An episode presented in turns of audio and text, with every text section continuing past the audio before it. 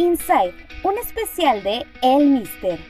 En esta serie exploramos a fondo las estrategias de los equipos y sus casos de éxito. En esta ocasión, contaremos en tres episodios la historia de San Luis, un equipo que pertenece al Atlético de Madrid y que ha trabajado un par de años en una reestructuración que ha pasado por la autocrítica, autoevaluación, mejora de procesos e implementación de estrategias. Bienvenidos a esta historia. Comenzamos. Hola, ¿qué tal? ¿Cómo están todos? Bienvenidos a El Recetario y a esta serie de podcast que hemos denominado Insight. Eh, ¿Qué es lo que vamos a hacer en esta serie de tres podcasts? Con una primera serie dedicada al San Luis, el club de la Liga MX.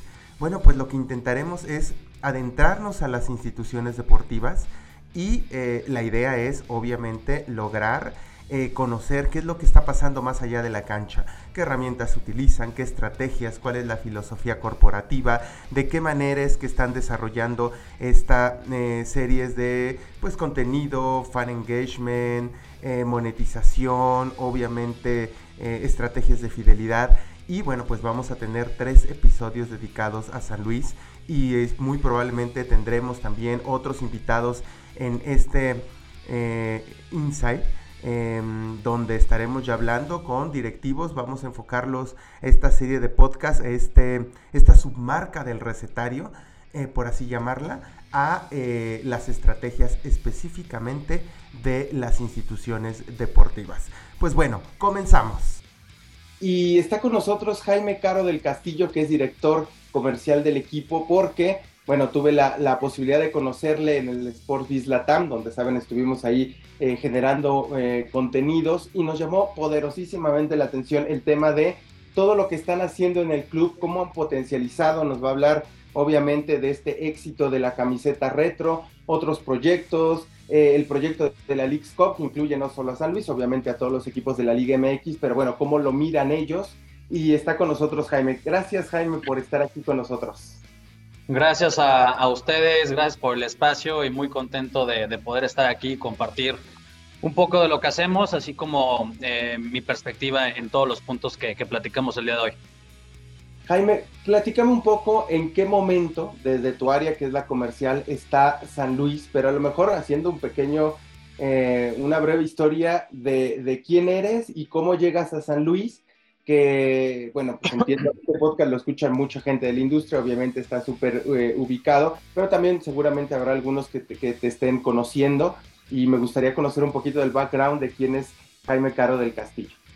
Claro que sí, pues mira, yo, yo llevo en la industria del, deporte profesional 10 eh, años, eh, yo me formé en, en, en un eh, centro de ventas. Mi primer trabajo después de la escuela, después de mi maestra, de maestría de, Administración de Deporte en Estados Unidos, fue en un centro de ventas eh, del MLS, se llama MLS National Sales Center en Minnesota, donde este, este centro te, te capacita en todo el tema de ventas de ticketing, o sea, de venta de boletos, atención al cliente y eh, estás ahí de cuatro a, a, seis meses y lo que todos aspiran en este centro es que alguno de los clubes te, te, recrute, o sea, te emplee ya a tiempo completo. Entonces, todo te miden por resultados, así es el tema comercial, te miden únicamente por números, lo cual es lo bello y, lo, y lo, frío. Eh, pero, pero afortunadamente me, fue muy, muy bien. Fui el, primero en mi generación eh, de recibir una propuesta. Me fui a Chicago Fire, al equipo de fútbol en Chicago. Estuve ahí tres años en, la parte comercial, en la división de ticketing y fui, fui creciendo. Y eh, me llega una oportunidad para ser eh, el director de operaciones de una consultora que se llama el Centro de Negocios Deportivos, que hoy en día todavía existe. Y es una consultora que le da servicios, eh, ahora sí, de consulta de capacitación a todos los clubes de la Liga MX y en su momento ascenso, ¿no? Entonces mi, mi trabajo consistía en ir a cada club, eh, platicar con las diferentes áreas y proporcionar recomendaciones que incrementaran ingresos y mejoraran la experiencia del aficionado. Eso también lo hice tres años. Entonces, eh, viví en el aeropuerto un muy buen rato, tuve la oportunidad de conocer a, mucha gente eh, pues de muchísima calidad en la industria. Es una industria que se ve que es muy grande, pero no lo es. Todos nos conocemos, es realmente chica. Y después de tres años me, llega una oferta en Houston, en, Houston Dynamo Football Club y Dash. Entonces yo me, voy con mi, con mi esposa, estamos dos años en Houston, nos toca la pandemia, entonces tenemos que rediseñar todo el tema, obviamente, de, lo que era ticketing y assets comerciales. yo soy, o era, perdón, el, director de experiencia del estadio, o Director of Premium and Membership Experience, eso fue lo que hice. Y después de ahí me, llaman a esta gran oportunidad aquí Atlético de San Luis. Eh, conozco a mis, a mis jefes, a, Rodrigo Incera, a Severano García, eh, me platican del proyecto y, llevo aquí un año, siete meses a cargo de toda el área de eh, comercial, marketing, comunicación. Eh, entonces, muy contento con lo que hemos hecho, muy contento con los pasos hacia adelante que, que hemos realizado en todas las vertientes para proporcionar obviamente trascendencia al club en el tema comercial, en el tema de ingresos, pero también conectar con la gente y mejorar la experiencia del aficionado, que es una, es una afición sumamente leal, sumamente pasional. Somos muy afortunados nosotros como club estar en una plaza como esta, eh, donde tenemos a, tanta gente que tanto ama al club. Esa es la, esa es la realidad. Entonces, eh, nos tenemos una responsabilidad enorme, pero vamos muy bien. Eh, oye, Jaime, ¿qué tan dolorosa ha sido la reingeniería del club? Entendiendo que todo cambio muchas veces genera incomodidad, ¿no? Insatisfacción o te sales de tu zona de confort. Eh, eh, platicando un poco con, con, gente dentro del club, obviamente me dicen, bueno, pues es que hay que analizar lo que había, no ha sido como tan sencillo, ¿no? Siempre los cambios son difíciles. Eh, ¿Cómo ha sido este proceso, ¿no? Y a lo mejor la palabra qué tan doloroso suena fuerte, pero, pero bueno, siempre los cambios te sacan, ¿no? De donde estás ahí. ¿Cómo ha sido ese proceso en esta, pues, nueva etapa de, de, San Luis? Sí, y no, y, tienes razón, al final del día mi filosofía ya en, la parte laboral es a cada lugar que llegas tienes que tú asesorar o tener, o sea, tener toda la información posible para entender el contexto real de la situación y con base a información tomas decisiones. Entonces, lo que hicimos al, final ya cuando llegamos hace un año, siete meses, fue entender el panorama en mi parte comercial, o sea, todos los contratos jurídicos, este, todo, todos los acuerdos comerciales, las evaluaciones, posiciones en, playera, beneficios fuera de la, del jersey de juego, eh, en el tema de ticketing, el, tema de los precios, secciones en el estadio, eh, si había un valor eh, único para el equipo femenil, por ejemplo. Entonces empiezas como a entender un poco de dónde está parado el club y al tener tú ya todo el contexto completo, o en mi caso en la parte comercial, marketing, comunicación, empezamos a tomar decisiones con base a, a los diferentes objetivos que tiene la institución, ¿no? Entonces teníamos muy claro que teníamos que conectar eh, con el aficionado, teníamos que conectar y transmitir seguridad, teníamos que eh, volver a rediseñar el, tema comercial en cuanto a beneficios y valoraciones que teníamos hoy en día, buscar aliados estratégicos, qué marcas eran en, su momento eran las que definitivamente eran aliados y cuáles eran a lo mejor marcas donde no estábamos tan bien parados eh, históricamente y tenemos que reconstruir la relación. Entonces, claro que ha sido un proceso, creo que hoy en día hemos hecho hemos tomado mucho, ahora sí que mucha ventaja hacia adelante con socios comerciales, con el aficionado, en percepción de la liga. Y sobre todo, mi estimado, es, mi filosofía es controlar los controlables. En nuestra industria yo no puedo controlar que ahora sí que el balón entre cada 20 minutos, ¿qué, qué más me gustaría, no? Decir, hoy vamos a ganar 3-0 cada partido, pero sí podemos controlar cómo se le atiende al patrocinador, cómo vendemos, cómo atendemos al aficionado, cómo, cuáles son nuestros precios de salida, eh, cómo eh, manejamos el tema de skillmos en el estadio, todos los audiovisuales, el contenido en redes sociales, cómo tratamos a los medios. Esa parte, eh, o sea, esa parte la controlamos al 100% nosotros y muchas veces en nuestra industria yo le digo a mis contrapartes es, es cuestión de querer hacer las cosas. O sea, al final del día siempre necesitas herramientas para hacerlo, pero al final del día creo que entre ese deseo de trascender y la gente, tu equipo de trabajo que tienes, yo siempre hablo de equipo de trabajo porque la gente cree que esto es todo. Creo que es el activo más importante que cualquier empresa tiene. Las compañías grandes están hechas de grandes personas. Entonces, si estás rodeada de gente que está en la misma sintonía, que quiere trascender, que va para adelante, que es talentosa, las cosas salen.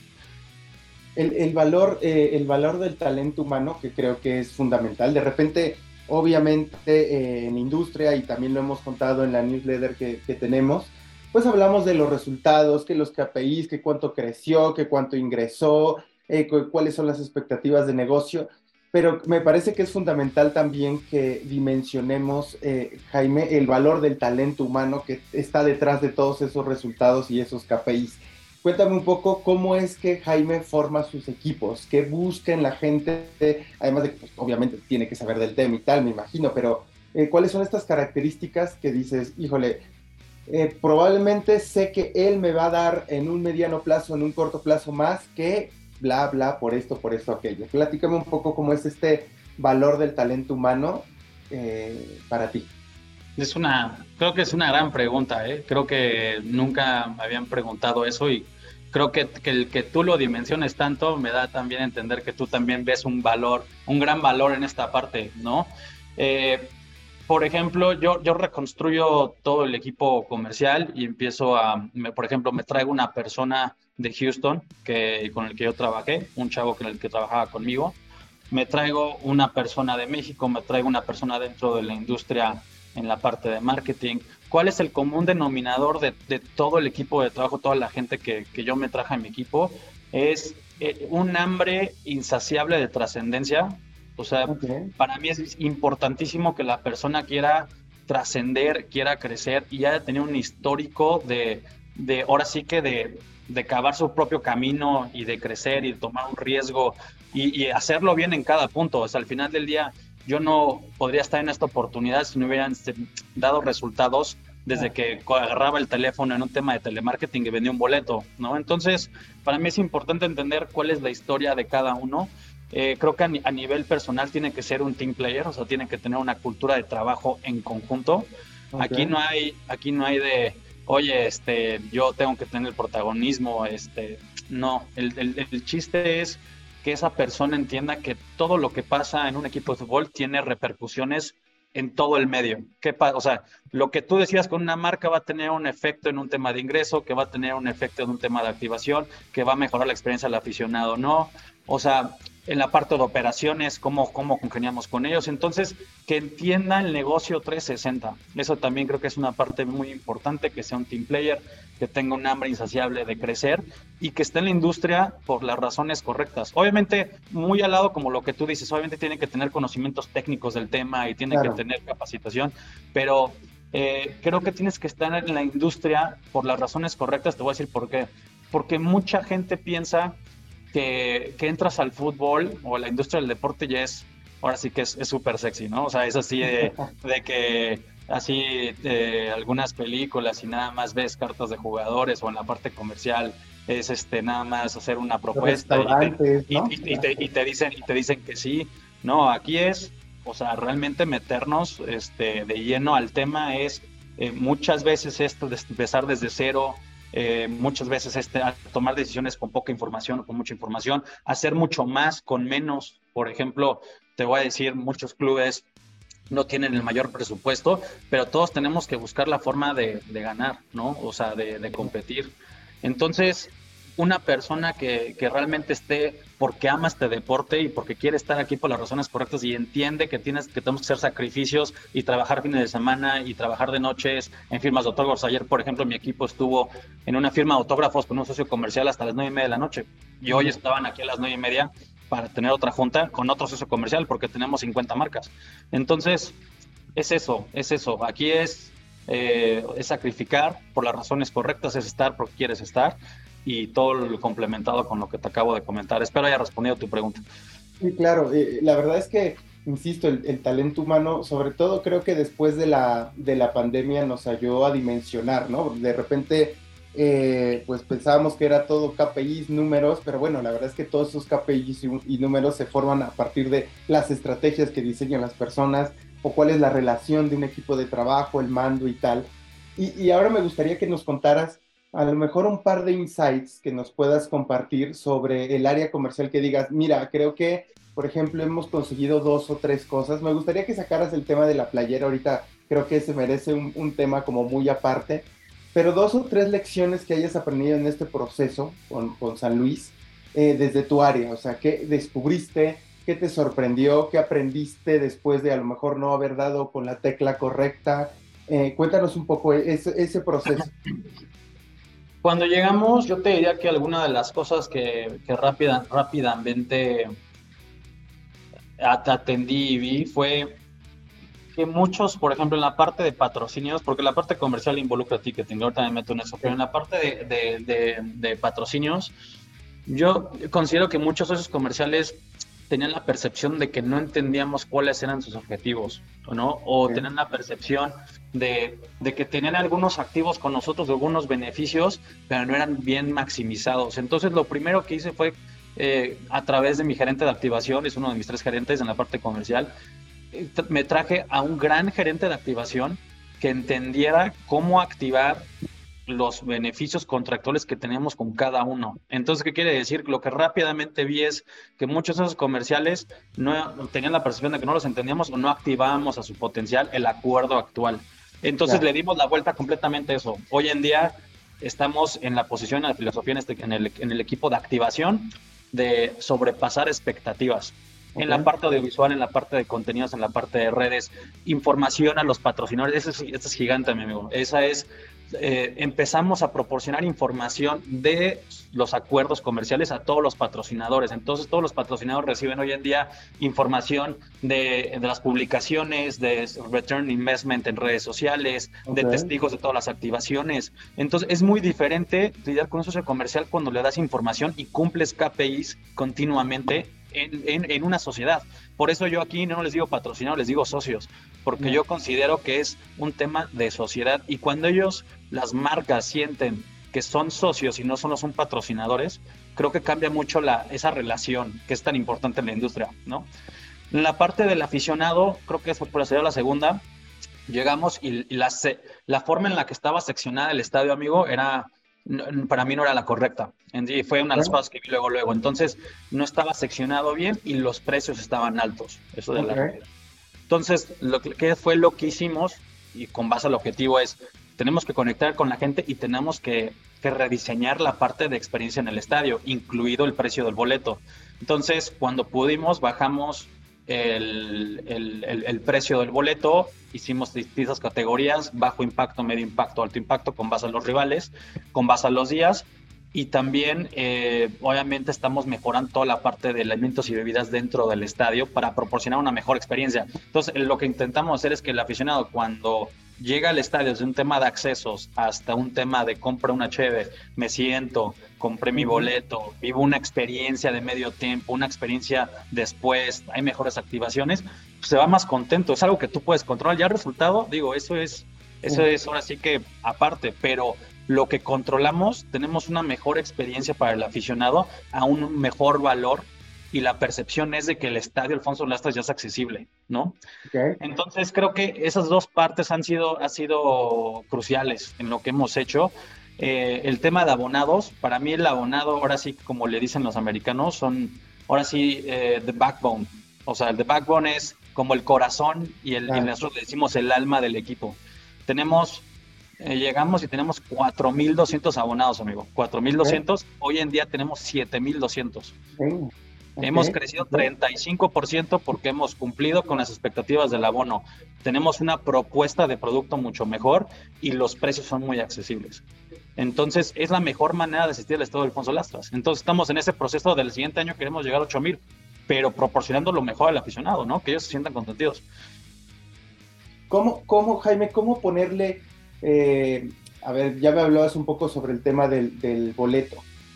¿Cómo se debe de poner cuál es el proceso de San Luis para ponerle el precio a un boleto. De repente, ¿qué es mucho, qué es poco, no? Digo, eh, eh, intuyo que tiene que ver a ver cuáles son las condiciones económicas del Estado, intuyo de, ok, salarios, bla, bla, pero cuéntanos un poquito cuál es ese proceso para poner un precio justo, ¿no? Porque también, a ver, entendamos que esto es, el fútbol es un negocio y tampoco es que puedas dejar pasar a todos por tres pesos. Pero bueno, un salario, un, un boleto justo, ¿cómo se saca el precio? Tienes, sí, totalmente. Creo que tienes toda la razón en el tema de, de, la información. O sea, lo primero que haces también es ver las condiciones económicas de tu región, ¿no? De tu estado, ¿no? Entonces, tú llegarás al norte del país, al centro del país, al sur del país, las condiciones en, la, en, nuestro país son muy diferentes en donde, a donde vayas. Entonces, eso es lo primero que tienes que entender, ¿no? Luego, dos, eh, el tema de históricos. O sea, ¿a qué me refiero a históricos? Yo lo primero que hice fue saber, dame los resultados de taquilla de, de hace dos años, qué precios había, por qué, por qué, por qué ese precio en ese día, a esa hora contra ese rival. ¿Hay una metodología cierta o no la hay? ¿No? Entonces empiezas como a entender, eh, ok, voy a decir sábado a las 5 con X rival, costaba, voy a decir, ¿eh? 10 pesos, metimos 25 mil personas.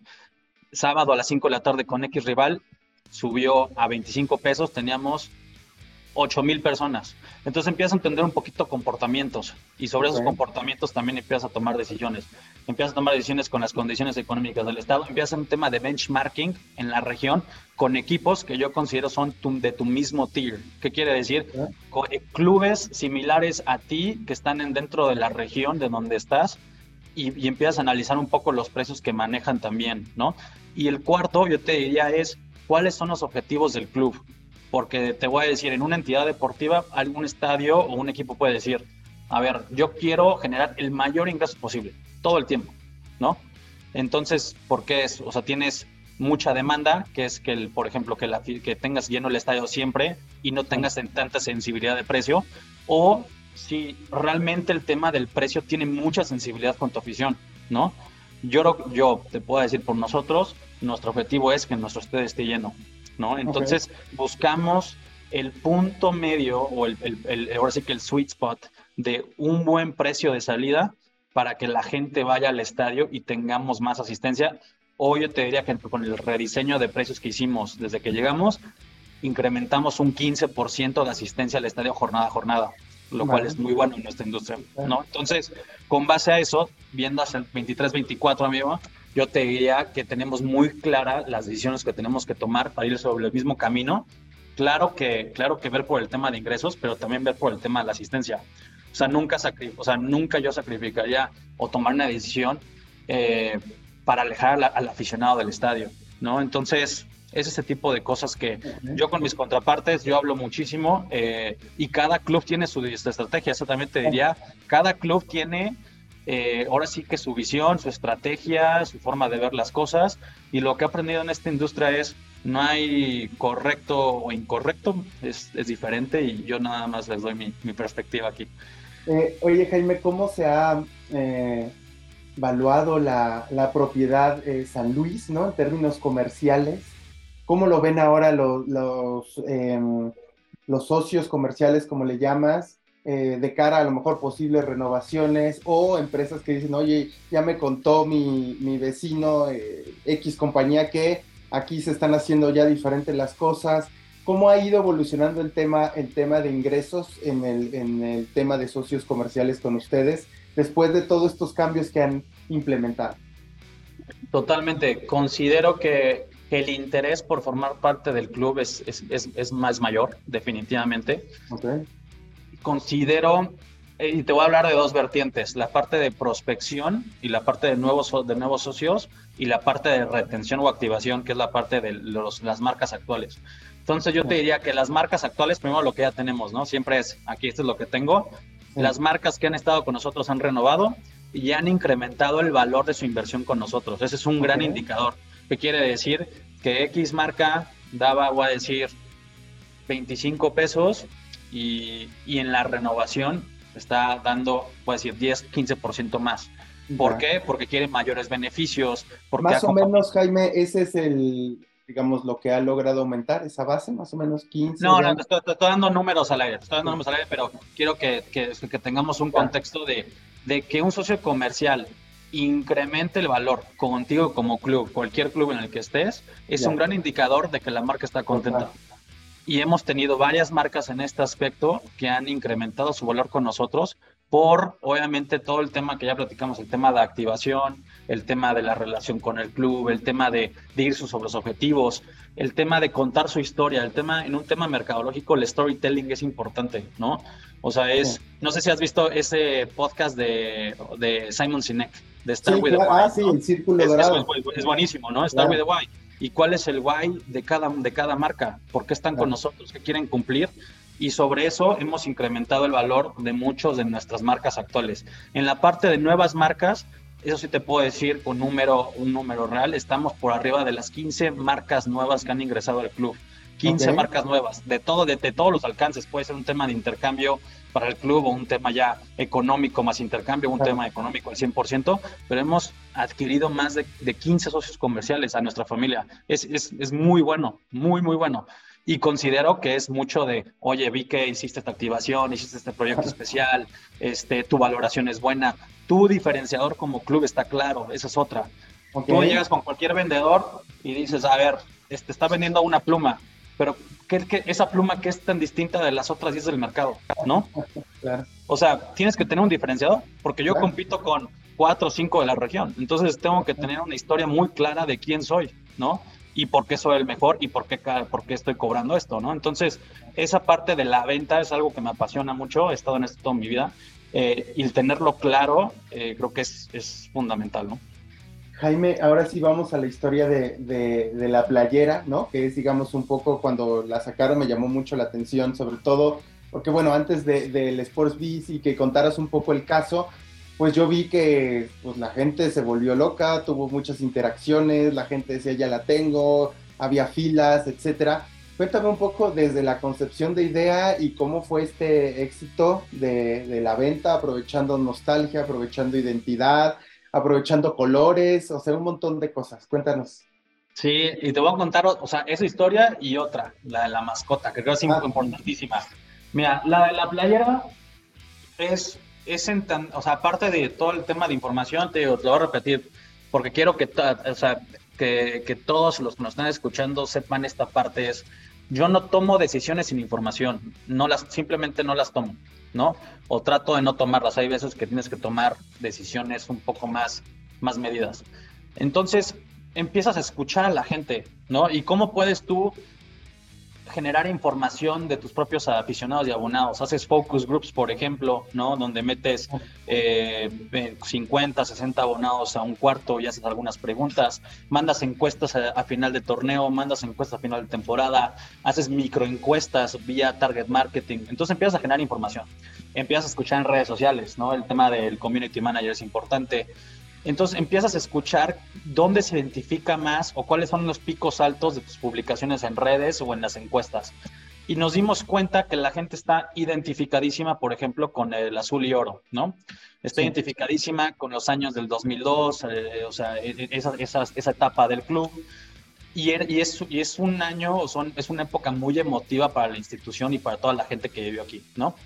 Entonces, al final del día, todos estamos aquí por el aficionado. Vamos a, vamos a ponerlo así, todos estamos aquí por el aficionado. Sin el aficionado, esto no, o sea, la industria no rueda, ¿sabes? O sea, no, no, no progresa. Entonces, todo es para ellos. Eso es, eso es otra, otro, otro statement que te puedo decir. Todo es para ellos. Y empezamos a pensar en, ok, ¿qué, ¿cómo podemos cumplir otra vez? ¿Cómo podemos reconectar con la gente? Conectividad, conectividad, acercamiento, club afición, acercamiento a jugadores con afición, ¿cómo lo podemos hacer? Y empezamos a pensar en, ok, ¿y si hacemos un jersey retro? Un jersey que conecte con la gente, que los, ahora sí que para los, los aficionados de, muchos años, volver a conectar en esa etapa del club, aunque ya sea otra etapa, porque hoy en día es Atlético de Madrid y en ese punto no era, este, cómo podemos volver a conectar y luego para los aficionados jóvenes, esos millennials o Gen Z, cómo les podemos contar una historia. ¿Cómo les podemos contar una historia de cuando apenas estaban naciendo o cuando no habían nacido? ¿No? Y cómo cuentas una historia del, del, del club que ellos aman, ¿no? Entonces todo lo que todo lo que haces, todo lo que tiene que, que puedas crear tiene que tener dos objetivos, o posicionamiento de marca o mejor, mejoración de ingreso o posicionamiento comercial, tiene que tener un propósito, ¿no? Y encontramos que este producto hacía todo, ¿no? Y ahora entra el tema de, ahora sí que me voy hasta atrás, entra el tema de, de, socios estratégicos. Hoy en día con Sporelli, eh, te voy a decir, nuestra marca patrocinadora de, de, de gran relación con a nivel director general y yo le comenté, oye, tenemos esta idea. Y me dijo, va, jalo, este, vamos a hacerlo. Por diferentes razones, porque yo también quiero hacer cosas diferentes, porque traigo empuje de hacer, eh, salirme de la caja en contenidos. Y sacamos la idea en, en, un tiempo muy corto y lo hicimos edición especial. Y había gente formada a las 6 de la mañana cuando la tienda abría a las 11. sacamos mil piezas eh, para empezar y luego sacamos otras más eh, pero fue edición limitada y la gente se volvió loca, la gente agradecida, el aficionado agradecido con el detalle que tuvimos con ellos, por volver a tener un contenido de valor, por traer historias y, sacar a la luz a exfutbolistas de esa época, por jugar un partido hoy en día con ese jersey, que de hecho jugamos con ese jersey ahorita el 29 de, de, abril contra Atlas, ¿no? Hemos jugado dos veces con, con ese jersey y la verdad es que sí, fue un gran acierto mercadológico, un gran acierto comercial y se cumplen las cosas. ¿Y, la mascota? Cuéntame un poco. La mascota, la mascota está todavía, la mascota está todavía más padre porque nosotros internamente pensábamos una cosa, ok, dijimos, a ver, vamos a, a sacar una mascota, es algo que necesita el club, ¿por qué no hacemos este tema de la, huasquet, de la huasteca? Este, porque este animal, nos íbamos a ir, ir con un animal huasteco, que no, era, que no era el Schnauzer, esa es la historia, ¿no? Entonces teníamos una idea muy distinta aquí internamente y luego pensamos en conjunto, a ver, todos para ellos, todos para el aficionado. Y lo que hicimos fue preguntar a la afición, eso es lo que tienes que hacer, tienes que preguntarle a la afición para tomar decisiones. Y nos dimos cuenta que todos querían el perro. Todos querían al Schnauzer porque es la forma del Estado y era una de nuestras opciones, pero simplemente, o sea, lo vimos tan claro después de preguntarle al aficionado que fue muy fácil para nosotros tomar una decisión para el aficionado y para el club y para toda la gente que nos sigue. Y hoy en día, Lucho, que también tiene su historia, y el 57 por la carretera 57, todo tiene un significado. Creo que ha sido un gran acierto también mercadológico, la gente lo ama obviamente tiene una personalidad muy bonachona, muy, muy amigable, como, es la gente, ¿no? Entonces conectas, conectas con el aficionado, ¿no? Si les preguntas también, creo que es importante. Eh, Jaime, viene eh, pues ya este verano uno de los torneos que de repente eh, yo siempre digo, bueno, yo también estuve en prensa tradicional y de repente creo que hay discusiones que se abren y se debaten porque pues hay que generar rating, ¿no? En tema de ahora quién es mejor MLS y Liga MX van como un millón de batallas que hemos escuchado en los medios de comunicación de cuál es mejor siempre, ¿no? Pero yo lo veo un poco más allá y creo que esta es quizá una de las oportunidades más grandes que tiene el fútbol mexicano para realmente crear y los clubes estrategias para llegar a los Estados Unidos, no solo ir y jugar un partido. ¿Cuál es la mirada de, Jaime Caro al respecto con la, con la Leagues Cup cómo buscan aprovechar, cuáles son las oportunidades, porque además pues, tú ya tienes el conocimiento de dos clubes del MLS y tienes, entiendes la cultura de allá o hasta el fan de allá. ¿Qué van a hacer? ¿Cómo lo ven ustedes como institución la oportunidad de la League Cup? Totalmente. Te voy a dar mi, mi perspectiva de, de, corto plazo, o sea, corto plazo, te digo, en esta primera edición, ahorita en, en, julio, y a dónde yo, dónde yo veo comercialmente y mercadológicamente que a dónde tenemos que ir todos. La primera, y en esta primera edición, obviamente es un tema de, que nos asentemos todos, de que entendemos, entendamos bien el formato. Obviamente va a ser una experiencia nueva para todos, para los, todos los clubes que vamos a Estados Unidos y todos los que nos reciben. Eh, entonces, desde ahí creo que es algo disruptivo, ¿no? Ahorita considero que todos nosotros clubes tenemos la responsabilidad de pensar cómo maximizamos esta oportunidad comercialmente, ¿no? Con la parte deportiva, obviamente va a haber el tema de deportivo, jugadores, eh, competitividad, ¿no? Pero en la parte comercial es, ok, voy a ir a Estados Unidos, ¿cómo capitalizo la oportunidad de ir a Estados Unidos en una región que, que a lo mejor no, o sea, no, no es tan sonada en mi, en mi top of mind de dónde están mis aficionados de potosinos, ¿no? Por ejemplo, nuestros aficionados potosinos, la mayoría están en Texas, están en California, están en Chicago, nos toca en Nueva York, ¿no? Entonces, ¿de qué manera puedes eh, generar valor para tus aficionados que están allá, los que están aquí, tus marcas y cuáles tienen exposición internacional, ¿no? Cuáles activan hoy en día en Estados Unidos o tienen marcas, tienen otras marcas hermanas en Estados Unidos, cuáles pueden ser algunos prospectos en Estados Unidos que quieran sumarse únicamente al tema del League ¿no? Entonces, yo me he hecho muchas preguntas desde que se anunció el League de cómo maximizamos la oportunidad. Hoy en día, en julio, nuestro plan es 100% cómo generamos valor al, aficionado potosino que vive en Estados Unidos y nos va a ver cuál es el valor agregado del producto que podemos comercializar para aficionados que están aquí en San Luis Potosí, que nos vienen a ver cada dos semanas para ir al Leagues Cup, ¿no? Con un, buen, con un buen valor agregado. ¿Y cuál es el valor agregado que le puedo dar a las marcas actuales que tenemos hoy en día en Estados Unidos, ¿no?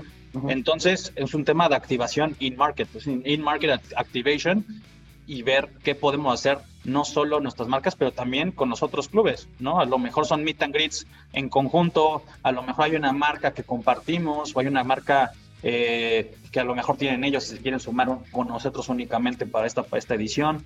Entonces, ahorita es maximizar la oportunidad de ir, ¿no? a dónde yo veo que, tenemos que ir todos como clubes es un tema de data collection. ¿Qué quiere decir? Que para nosotros los clubes va a ser importantísimo tener visibilidad de toda la gente en Estados Unidos que sigue nuestros clubes. Ya es la forma en que comercialmente vamos a poder crecer, teniendo información teniendo información de que a lo mejor tenemos a Juan Pérez en el estado de Nueva York, que es potosino y le va al Atlético de San Luis y lo ve cada, cada dos semanas, y cómo podemos conectar con esta persona todo el año, ¿no? No, no únicamente en Lixco, pero creo que el tema de información eh, y visibilidad de, de, estos prospectos o de esta gente que nos sigue va a ser importantísima en el futuro para tomar decisiones y activaciones. ¿Cómo, ¿Cómo puede ser ese camino de recolección de datos? ¿Te lo imaginas de alguna forma? ¿Cómo podría sí, Sí, puedes hacer varios landing page, por ejemplo, eh, en, previo al Leagues Cup. Puedes hacer los clubes de la MLS son excelentes en esto, o sea, en un tema de data collection, ellos tienen bases de, bases de datos que se nutren constantemente.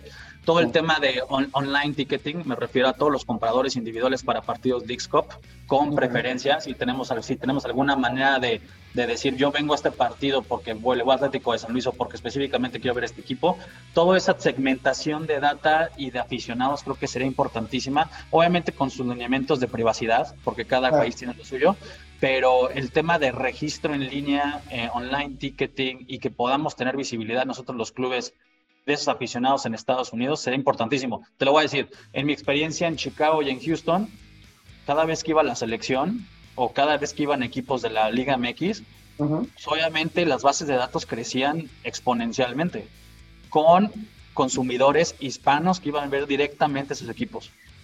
Entonces, la data se puede recopilar, es que todos tengamos esa visibilidad eh, y podamos segmentar acorde a, estas etapas, ¿no? Antes de, dar las últimas dos preguntas, Jaime, y una es sobre eh, cómo mira el, club el, tema de su tienda digital, el e-commerce, ¿no? Hoy en día, pues ya es un, activo que prácticamente todos deberían tener, ¿no? Vemos que yo veo que ya tienen su, su e-commerce súper bien seccionado, muy limpio, fácil de encontrar las cosas y tal.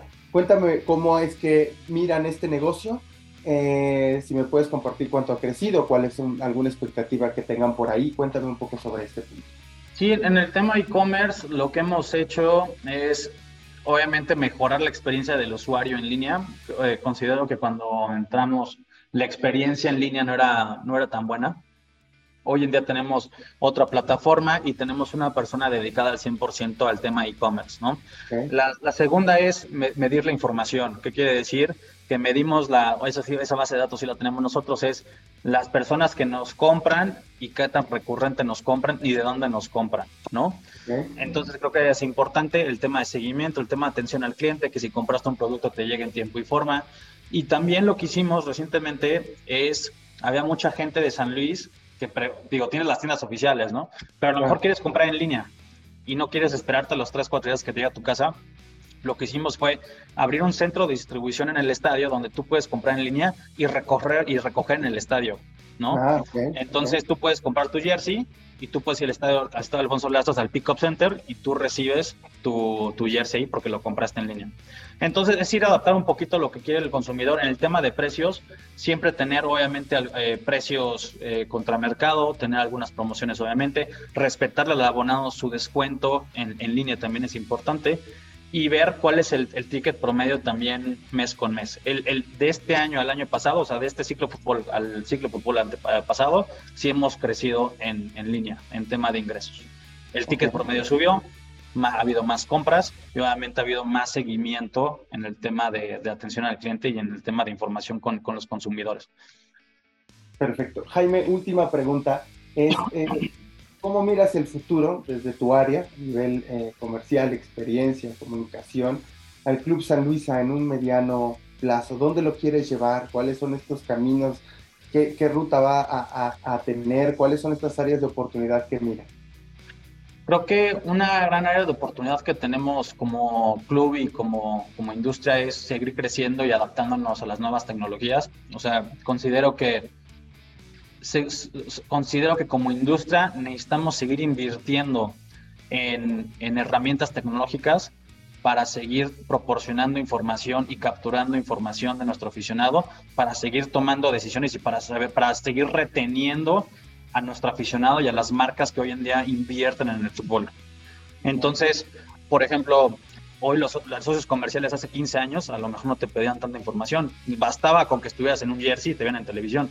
Hoy en día hay muchas marcas muy analíticas, ¿no? Entonces, te lo voy a decir no solo como club, pero como industria, hay una oportunidad gigante de seguir evolucionando tecnológicamente para seguir tomando mejores decisiones y reteniendo a nuestros, nuestros mayores inversionistas, marcas y aficionados, ¿no? Creo que eh, hacia dónde vamos como club es, es, en un, es en un, creo que en todas las vertientes, bueno, específicamente en la parte comercial, es crecer la base de abonados. Nuestro, nuestro objetivo es tener todo el estado lleno de abonados, creo que vamos por buen camino. Eh, en la parte comercial, seguir elevando el valor de nuestras marcas y adquiriendo o, reteniendo a los socios estratégicos que tenemos hoy en día en todos los diferentes rubros. Eh, seguir sobrepasando expectativas en la parte comercial y mercadológica, seguir haciendo cosas diferentes, por ejemplo, ese tema de la mascota, el tema del jersey retro, por ejemplo, tenemos una carrera el, el 4 de junio, carrera Atleti presentada por un socio comercial nuestro y hay nueve, marcas que han pagado adicional para estar en la carrera, es la segunda edición. Eh, tenemos eh, muchos, por ejemplo, hoy tenemos la Copa Atleti, que empieza aquí en San Luis Potosí, donde tenemos 130 equipos amateur, que es una derrama increíble de turismo. Y son 130 equipos de 6 a 17 años que van a competir por una, por una copa, ahora sí que del club, y, la final es en, en, en el estado Alfonso Lastras. Entonces, es seguir haciendo cosas fuera de la caja, es seguir evolucionando y entender ahora sí que resumido a, lo que me preguntaste, es, es segmentación. Esa es como que creo que la palabra clave. Tienes aficionados que van a querer siguiendo que les hables de una manera y, y beneficios de, X manera y van a seguir comprando el boleto de X manera. Y va a haber aficionados y marcas emergentes que van a pedir otra cosa. Una, un startup, por ejemplo, un fintech startup, le quiere entrar al food y sabes que su objetivo va a ser 100% por decir, transaccional. Y el aficionado que sale de universidad no le basta concentrarse en el asiento, va a querer otra experiencia, previo, durante y después. Y, pero, pero tienes que atender a todos. No puedes poner todos tus, ahora sí que, que todos los huevos en una balanza, una parte de la balanza tiene que estar bien segmentado y tienes que tener gente dentro del club especializada para poder atender esto, ¿no? Perfecto. Pues Jaime Caro del Castillo, director comercial del Club San Luis, muchísimas gracias por estar aquí en el recetario con nosotros. Te lo agradezco mucho. No, hombre, a ustedes muchas gracias por el espacio y encantado de estar aquí y, estoy a la orden. Eh, me pueden encontrar por LinkedIn y, y de nueva cuenta gracias por el espacio. Muchísimas gracias también a ustedes que nos escuchan. Se despide Iván Pérez. Nos escuchamos en el próximo episodio. Hasta pronto.